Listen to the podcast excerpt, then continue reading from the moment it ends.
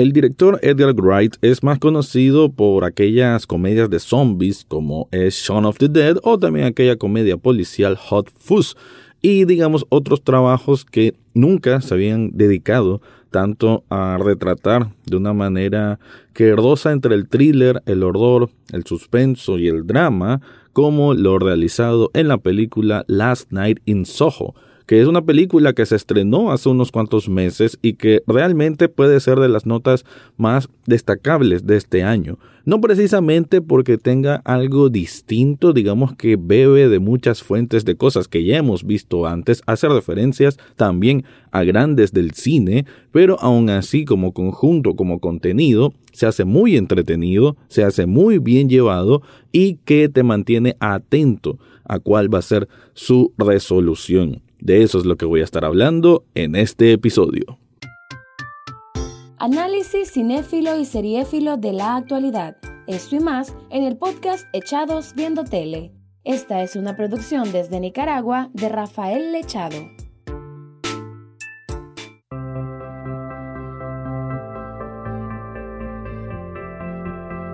Bienvenido o bienvenida a un nuevo episodio de Echados Viendo Tele, el espacio para escuchar críticas, comentarios, opinión del mundo de las series y algunas veces de películas. Me quedo en este apartado con la segunda para hablar de la película Last Night in Soho o Última Noche en Soho, que Soho es una una zona, muy, digamos que es la zona rosa de Londres, una de las tantas zonas rosas de Londres, y que aquí va a ser una combinación entre fantasía, entre sueño y también obviamente en pesadilla. Porque si algo tiene esta película de la cual no voy a estar dando spoilers, es que eh, tiene mucho, mucho roce, como dije al principio, tiene mucha cercanía con el horror, con el thriller, con el suspenso, con el misterio. Y creo que todos esos elementos combinan de buena manera y que te va llevando a una historia eh, que quizás en algunos puntos puede ser algo abrumadora. Pero no me refiero a que sea abrumadora porque los temas son muy fuertes y demás. Sí tiene tema fuerte, digamos, en su núcleo, pero lo abrumador puede ser que te lleva a distintos lugares que a veces pueden ser confusos, sobre todo si nunca has visto otras obras de este tipo, porque a final de cuentas esto es un thriller y juegos psicológicos. Em, digamos que a veces no vas a distinguir qué es real y qué no, si todo solamente es un sueño o no, si hay una ilusión, si hay un viaje al pasado o no. Entonces todos estos elementos cuando están interconectados, cuando se va desarrollando, sobre todo quizás en el, en el tercer acto, dividamos la película en cuatro actos, quizás en el tercer acto se vuelve un poquito más denso por todos estos conceptos que se van cruzando entre sí, pero creo que la resolución que también el último acto, el cuarto acto, debo decir que se siente un poquito alargado, pero aún así me parece que como conjunto la película es una muy muy buena propuesta y algo que aunque insisto, tal vez no es lo más original del mundo, sí que tiene mucha personalidad y esa personalidad recae obviamente en sus protagonistas, dos protagonistas mujeres que ambas tienen un, un estilo y a su vez, o a su tipo, a su forma, un carisma muy interesante. La protagonista es Ellie, interpretada por una magnífica Thomasine Mackenzie, a quien hemos visto en otras películas quizás más independientes. La más reciente sería Jojo Rabbit, y que es una actriz que hay que darle seguimiento, ¿no? Una actriz muy que la mirada dice muchísimo, ¿no? Una, una joven que casi siempre interpreta papeles de mujeres un poco, o, o jóvenes, hemos dicho, jóvenes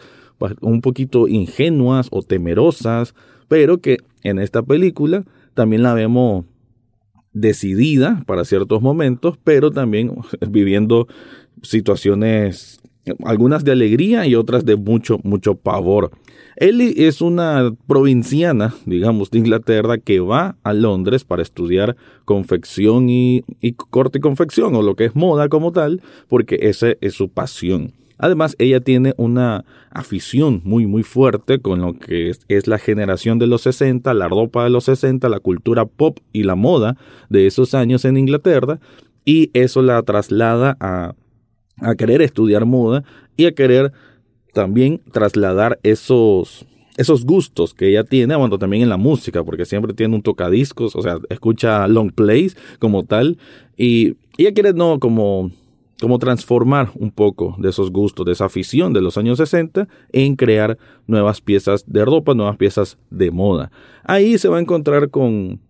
con ciertas vicisitudes, no tiene la mejor bienvenida que ella quisiera. Ella es una, una muchacha muy hogareña, su, ella vive solamente con su abuela, su madre falleció, entonces como que una niña de casa, pudiéramos decir, ¿no? Y ahí se topa con mujeres, bueno, con otras jóvenes de Londres que que bueno, ya tienen una vida más de ciudad y tienen otro concepto del, del, vivir. Ella va a ir descubriendo un poco de todo esto, ¿no? Hasta cierto punto la película también tiene esto del coming of age, del, de vamos viendo a la protagonista eh, saliendo de, de un lugar y transformándose gracias a que llega a otro lugar. Y eso es lo que vamos a ver. Pero no es que se va a centrar únicamente en eso, sino que eventualmente ella va a vivir en un ático. Y aquí no estoy diciendo nada de spoilers, no, este, este es el mero, este es la mera sinopsis. Em, va a ir a vivir en un apartamento chico, en donde va a tener un cuarto en la parte del ático. Y ahí, cuando ella duerme, se va a través de un sueño, va a prácticamente encarnar, o sea, literal, se va a poner en la piel de una joven aspirante a cantante en los años 60 en las calles de Soho, en Londres, y que es una mujer que anda en clubes nocturnos tratando de mostrar su talento, esperando que alguien la descubra y que ella sea pues una figura ¿no? del, del showbiz del mundo nocturno que es lo que caracteriza además esta zona de Londres. El papel de, Sandy, que es la mujer de los años 60, es interpretada por Anya Taylor Joy, que bueno, nuevamente se mira bellísima, no, solo con su peinado exuberante y sus vestidos muy a los años 60, sino también por esas expresiones que Taylor Joy ya hemos visto sus capacidades actorales y sabemos que no necesita decir mucho para expresar y ya sea una mirada seductora o una mirada de desconfianza o una mirada triste, todo eso lo vamos a ver en la gran, gran capacidad actoral, insisto, que tiene Anya Taylor Joy y que aquí vamos a ir viendo cómo ella del glamour, de los colores brillantes, de las calles luminosas. Que hay que decir, esta película tiene una estética fabulosa, fabulosa, fabulosa, porque nos va a llevar a situaciones, como lo dije, de pavor, de terror, de horror, aun cuando hay mucho color, mucho flash, mucho neón, pero aún así todo esto no será el mundo de ensueño que piensa ni, ni Ellie, que es la que, digamos, se ilusiona con haber vivido en los años 60, ni Sandy, que es el personaje que estamos viendo que está viviendo esos años y que las cosas no le van a salir tan tan bien. Un poco de eso, de esa ambigüedad, de ese cruce entre la vida de Ellie y Sandy, más un misterio que hay que resolver, es lo que trata esta película, que, ah, como dije, todo este misterio la va a llevar a un, ¿cómo podemos decir? Una montaña rusa de emociones fuertes, de terror, de apariciones, casi que podemos decir que esta historia también involucra fantasmas, pero más que nada como fantasmas del pasado o ecos del pasado y una otra combinaciones de secuencias más eh, digamos unas cuantas persecuciones, pero sobre todo es el misterio, ¿no? Ese thriller psicológico creo que es lo que abunda y en lo que se concentra Last Night in Soho. Voy a estar ampliando más al respecto, pero antes te quiero contar algo.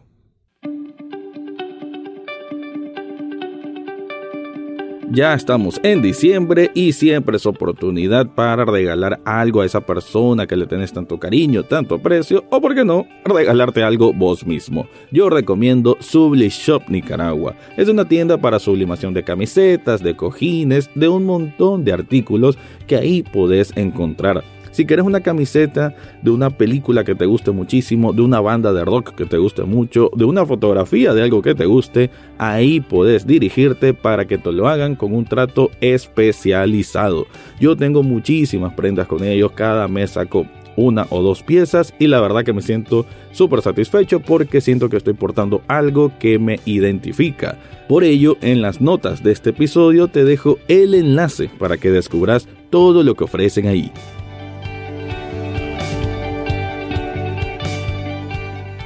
Quiero volver un poco a hablar de lo de la cinematografía, lo de la fotografía, que realmente es, como decía yo, bastante deslumbrante. Creo que la manera en que está filmado, la manera en que se están idealizados cada uno de los planos que tiene esta película, eh, tiene que ver con, como con mantener vivo ese, ese espíritu glamuroso de los años 60 y, y al que decirlo, ese espíritu también decadente de lo que significa eh, la vida nocturna en Londres, ya sea en esa época o en esta época. Como decía, hay un tema que es el núcleo, que es el tema fuerte, que en este caso sería el poder dominante de los hombres sobre las mujeres y cómo ellas difícilmente logran escapar de los deseos más oscuros, nefastos que pueden tener algunos hombres. Eso puede ser como el, la lectura más interna y que creo que ahí va principalmente enfocado el terror. Son dos protagonistas mujeres, ya lo mencioné, y como eh, a raíz de lo que se va descubriendo de las historias del pasado, vamos viendo eso, ¿no? Como, sobre todo en este, este showbiz, este mundo nocturno, la manipulación que puede haber, o Sí, sí, la manipulación. Al final estos son juegos de poder en que desgraciadamente eran los hombres los que dominaban. Ahora pues ya esos paradigmas van cambiando y qué bien que sea así, pero aquí la película nos muestra cómo en eso puede radicar la parte más de horror. Y hablando de, estética visual, hay un artificio que me parece fenomenal que tiene esta película y es que casi todo lo que parece bueno, hay efectos especiales porque ya mencioné que por ahí, por allá puede que salga uno que otro espíritu o fantasma, pero sobre todo me gusta eh, que muchos de los efectos son prácticos. Cuando me refiero a prácticos es que son cosas que están sucediendo, que más bien es juego de cámara, de posicionamiento de cámara y no simplemente colocar una pantalla verde y, a través de CGI estar mezclando a dos personas. ¿Qué me refiero? Mucho de, de esta dualidad que vamos a encontrar entre el presente y el pasado, de cuando Ellie y Sandy están como metidas unas en el cuerpo de la otra, vamos a encontrar espejos. En la película vamos a encontrar muchas, muchas veces espejos en donde quizás Anya Taylor-Joy, la actriz, mira hacia el espejo y al mismo tiempo Thomasin Mackenzie, que es la actriz que hace de Ellie, va a ver a ese mismo espejo pero del otro lado. Pues muchas de esas secuencias, y no solo ellas como personajes, sino varios personajes que están en el espejo, es realmente pues otro actor o actriz que está ahí para suplantar el cuerpo. Y muchas veces digamos en una parte que hay un baile que es una secuencia hermosísima que si pueden ver el detrás de cámaras es bastante genial van a encontrar de que, que hay un momento en que en ese baile que es con Matt Smith que por cierto ahí está el actor Matt Smith. De hecho eh, la película tiene grandes grandes actores británicos incluida a se me escapa el nombre ahorita, pero es la mujer que hacía de Lady Olena en Game of Thrones, que por cierto la actriz ya falleció, entonces creo que este es su último papel en el cine y lo hace bastante, bastante bien. Entonces, hay una secuencia con Matt Smith que está bailando con Anya Taylor Joy y de pronto se mezcla que está bailando con la otra actriz, con Thomasin Mackenzie. Pues bueno, esta secuencia no es tanto que suplantaron, así como decía yo, con pantalla verde, sino que una coordinación mágica, una coordinación, prácticamente un ballet de cámaras y de, y de coreografía como tal, para que una entrara en escena y, que la secuencia se mantuviera intacta, ¿no? Eso me parece muy bien de que todavía hayan directores que que se tomen el tiempo en hacer esto en vez de recurrir a la salida fácil, podemos decir, más costosa quizás, pero fácil a final de cuentas, de simplemente ocupar computadoras y efectos visuales para hacer esa misma, ese mismo efecto que, pero aún así, siento que el resultado no se siente igual, aquí se siente más orgánico y se siente mejor. es uno de los ejemplos tantos que, como decía, tiene esta película que está llena de planos muy lindos, de, de claroscuros también muy buenos, esas calles. Ya, ya conocemos, bueno, por el cine hemos conocido la, las calles de Londres, lúgubres a veces, y de por sí ya son a veces terroríficas con estos pasillos húmedos. También el ambiente de los pubs, como le llaman ellos a los bares, todo muy bien como diseño de interiores, creo que todo que se, se ve bastante, bastante bien. Pero mi único Mm, digamos, molestia, no sé si molestia, pero lo que sí yo le resto punto a esta película es que aunque la historia va evolucionando bien, a como le decía antes, en los últimos dos cuartos de esta película, como que el engranaje que iba con, con cierta a ver, iba con cierta medida, como que se iba tomando su tiempo, ya en los últimos dos cuartos acelera a un punto en que digamos que da muchas vueltas al mismo giro del argumento, porque hay un twist eventualmente que no digamos que es el, siento yo que no es el mejor twist, de alguna manera se veía venir y Creo que tampoco la película esté buscando como sorprendente, sorprenderte y que te va a deslumbrar la mente con ese giro de trama. Pero eh, vamos al hecho de que en ese giro de trama, como que ahí se queda revoloteando muchas veces y esa, esas últimas secuencias, digamos que tardan más en, solucionarse o en brindar una resolución de lo debido. Ese es mi único señalamiento. Pero de ahí todas las partes que incluso hay veces que hace evocación al cine giallo. en este caso tiene evocación mucho a Suspiria. Hay momentos en que vamos a ver algo totalmente teñido de rojo, teñido de negro. el uso de los colores es muy importante. Incluso también hay que decirlo, el soundtrack y la banda sonora original también tienen un papel predominante en esta película. Diría que después de las dos mujeres protagonistas, el, el segundo mejor dicho, el tercer protagonista tiene que ser la música, que eso también, digamos, es un poco a lo Darío Argento con Suspiria, y así van a haber referencias a un montón de de cintas de otros directores, ya sea en terror o en misterio, y creo que en ese sentido Edgar Wright, este es su trabajo, como leí por ahí, y creo que doy todita la razón, el trabajo más personal que ha tenido y el trabajo como que le ha dedicado muchísimo más amor y detenimiento, ¿no? A pensar cada una de las cosas porque tiene realmente un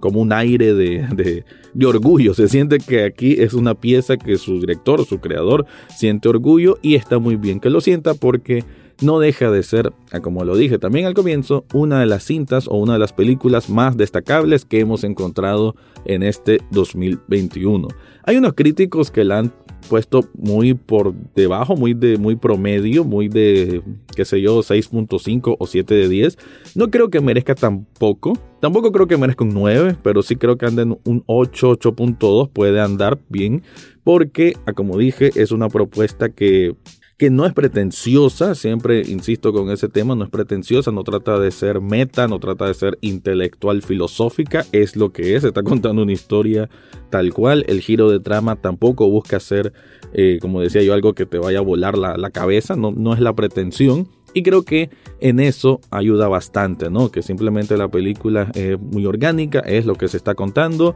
no busca aspirar a nada más y en ese sentido funciona bastante bien. Bueno, con eso ahora voy cerrando, pero antes de irme te quiero recordar que en las notas de este episodio te dejo un enlace de coffee.com pleca echados viendo tele donde puedes hacer una donación de un café virtual. Un café virtual apenas cuesta un dólar y con eso ya estás apoyando este proyecto. Ahora sí me voy, ese fue mi review o crítica de la película Last Night in Soho.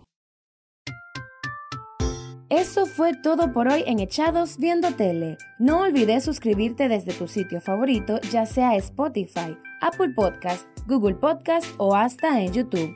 En las notas del podcast encontrarás el acceso a Facebook, Twitter e Instagram, además de cómo hacer una donación de un café virtual a este programa. Gracias por escuchar y serán hasta la próxima semana.